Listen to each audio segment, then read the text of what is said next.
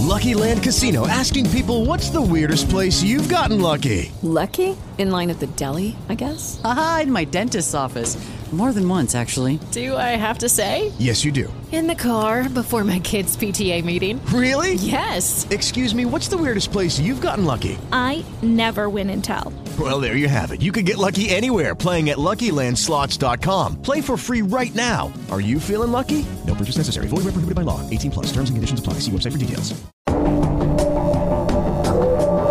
Amigos, a 20 años del fallecimiento del expresidente y quiera Dios último caudillo de la República Dominicana, Joaquín Balaguer, vamos a hacer una breve reflexión de su legado y lo hacemos junto al sociólogo y politólogo Carlos de Peña, que hace mucho que no nos visitaba y a quien damos una calurosa y cordial, aunque virtual, bienvenida. Oye, algún día, y saludos al señor Cavada, donde quiera que esté. Donde quiera que esté, don Roberto. oye, Pinky, hace mucho que no te veía y hablamos de cine y todo mira, los extraño mucho, pero estoy dedicado a tareas científicas y ya retirado de la política. Como el doctor Balaguer, que se retiraba varias veces. Estoy en mi primer retiro del contexto político. No, fuera de, de eso, gracias de verdad por la oportunidad de otra vez estar con ustedes, viejos amigos, y siempre edificar, pues, compartir con la, con la audiencia y con la población todos estos temas de historia, política y sociología. Yo recuerdo el 14 de julio de 2002, dónde estaba y con quién, cuando anunciaron el fallecimiento del doctor Balaguer. Y recuerdo lo que hicimos, la persona y yo, un amigo, un buen amigo, que espero que esté escuchando. Y bueno, eh, para nosotros, generacionalmente desde el punto de vista de lo que nuestras familias habían vivido en, los, en los, regímenes de, del expresidente Balaguer, era una situación, muy jóvenes todavía, una situación de, o sea, casi júbilo, lo, lo digo no con un tema de a esta altura de mi vida, lo digo ya con mucho más madurez, pero en ese momento era algo como, wow, o sea, eh, Joaquín Balaguer siempre trajo eh, posiciones sumamente encontradas, o sea, equidistancias, o lo amabas o lo odiabas, y así son los liderazgos caudillistas. Y yo quiero en este momento, eh, y, empecé por lo emocional para alejarme lo más rápido posible de eso, porque emociones encontradas generan todos los grandes liderazgos, todos los, eh, grandes eh, personajes de la historia, como Fidel Castro, eh, Charles de Gaulle, Winston Churchill, Hitler, bueno, Perón, cada quien en su contexto. Ahora, ¿qué, ¿qué representó Joaquín Balaguer para la República Dominicana? se puede expresar a través recientemente de la esta joven artista Toquilla, o sea, eh, Toquilla es nieta de Joaquín Balaguer. La. Yo te comprendo, en el sentido figurado de las eh, políticas, sobre todo el tema educativo. No, no, no. Pero tú me, miralo, ahí te ríes, tú sabes por qué yo lo digo. Y, y vale la pena la risa, no sé si la risa o llorar. Te digo esto porque es, eh, y digo esa joven que me parece magnífica, podemos en otro programa, me encantaría que podamos hablar de ella. ¿Te acuerdas cuando entrevistamos al lápiz? A mí me, me fascina mucho sociológicamente este tipo de, de, de, artistas, de expresiones culturales, porque dice mucho del tipo de sociedad, no en tono crítico, sino del tipo de sociedad en la que nos hemos convertido. Y lo social no es ni bueno ni malo, sencillamente es el resultado de procesos históricos, de convivencia, de comunidad, de disputas, de poder. Bueno, el legado de Joaquín Balaguer es Toquilla, que es su nieta. Y tú me dices, pero ¿y por qué ese legado es, es así. Ah, bueno, puede ser el Colón, puede ser las grandes eh, eh, construcciones de cemento, o puede ser una perspectiva de la vida eh, y una, con, una connotación de lo que era lo dominicano.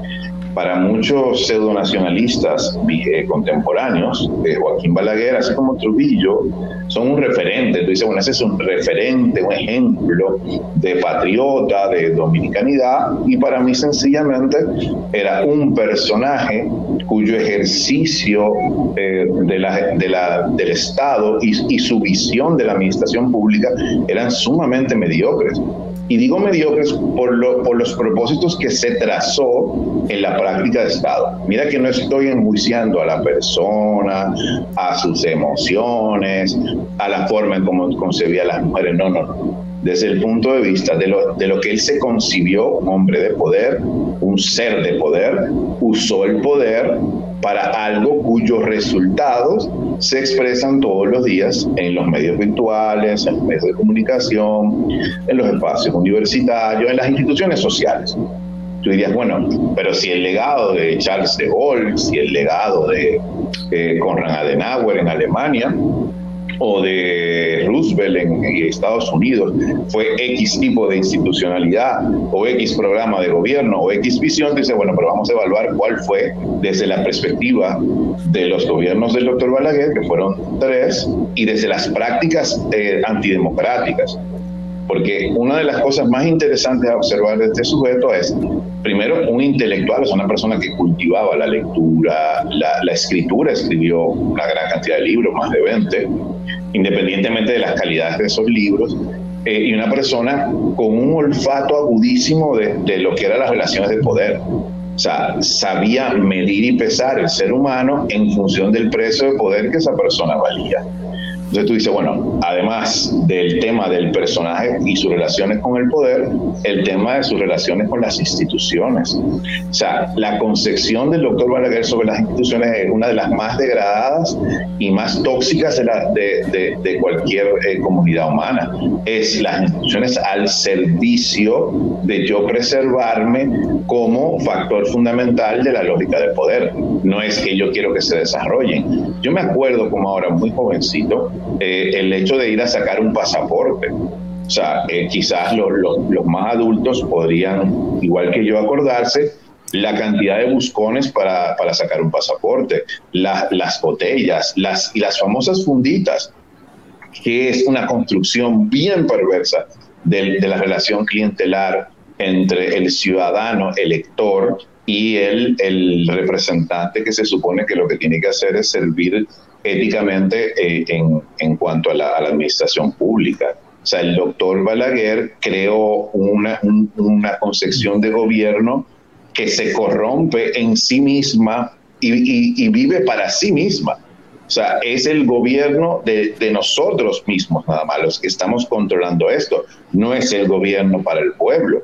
Entonces tú dices, bueno, pero el resultado de esto, así, una sociedad completamente libre en su ejercicio, tan libre que se pierde en este momento en esa libertad que dice ejercer. ¿Por, ¿Por, qué digo que se pierde? Porque el sistema educativo dominicano, y para muchos sería paradójico eh, pensar que el Joaquín Balaguer que le hizo daño a la educación dominicana es el presidente.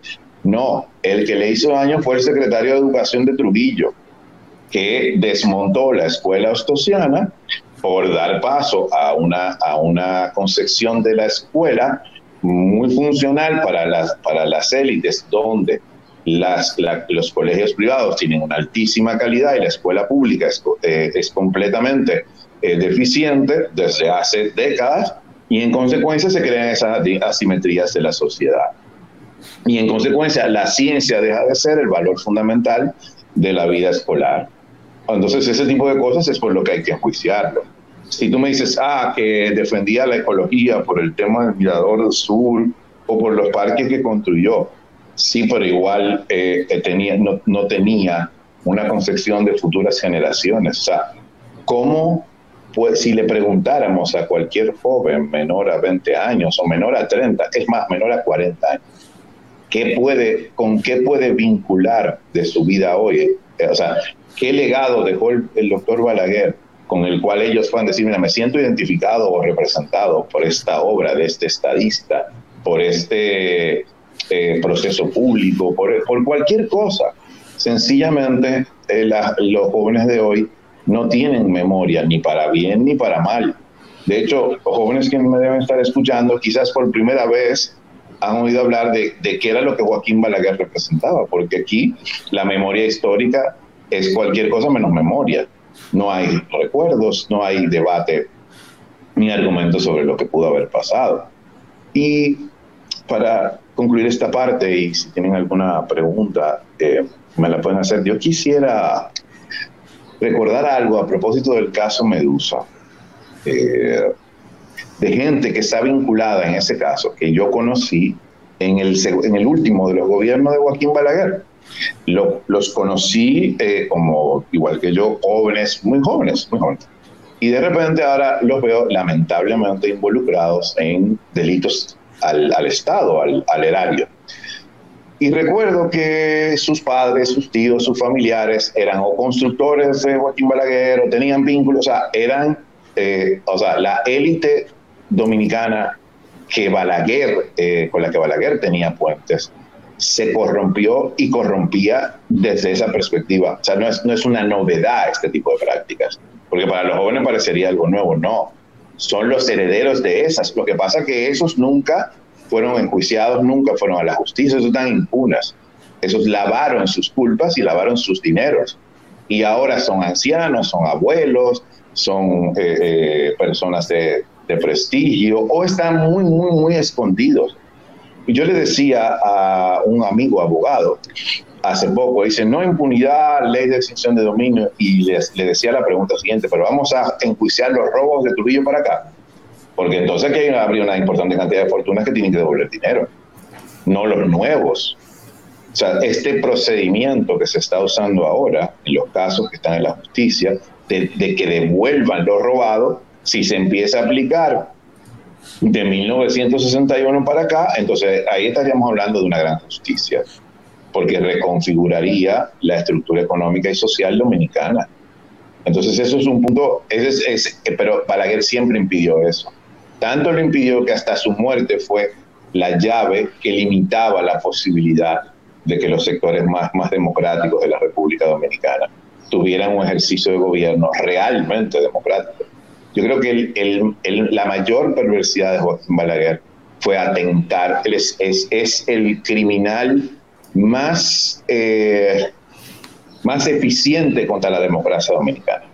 Fraude en 1966, fraude electoral en 1970, eh, eh, reelección impuesta en 1974, fraude en 1990, fraude en 1994, el Frente Patriótico en 1996, entre otras cosas que pudiéramos. O sea, Balaguer nunca respetó los principios democráticos de la República Dominicana ni del mundo, ni los pesos ni contrapesos que una democracia debería tener más allá de lo que usted pueda enjuiciar sobre su persona.